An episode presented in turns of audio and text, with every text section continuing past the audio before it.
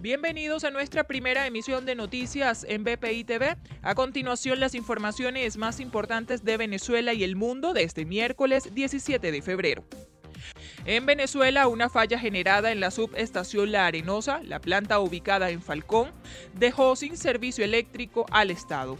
Corpoelec ofreció información sobre el origen del corte, que generó un fuerte malestar entre la población de dicha región. En Reino Unido, el Ministerio de Empresa, Energía y Estrategia Industrial informó que se inyectará el coronavirus en las personas sanas para comprobar la efectividad de las vacunas aplicadas en el país. El estudio se iniciará en marzo y se le aplicará el virus a personas de entre 18 y 30 años para estudiar la cantidad mínima que se requiere para generar una infección y a su vez la efectividad de los fármacos para contraatacarlos.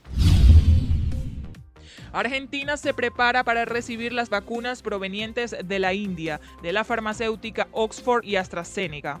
La información la dio a conocer el embajador del país asiático en Argentina a través de su cuenta en Twitter.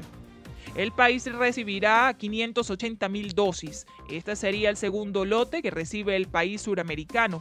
El primero fue de la vacuna rusa y el plan de inmunización se inició en diciembre del 2020.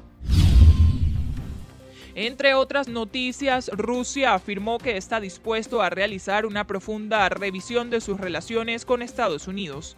El anuncio lo ofreció el viceministro de Exteriores.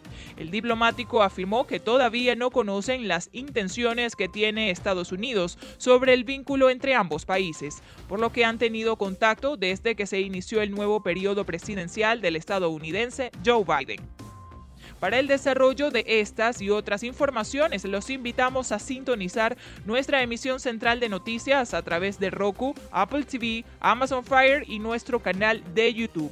También puede sintonizarnos en nuestra página web www.vpitv.com y síganos en las redes sociales como arroba vpitv.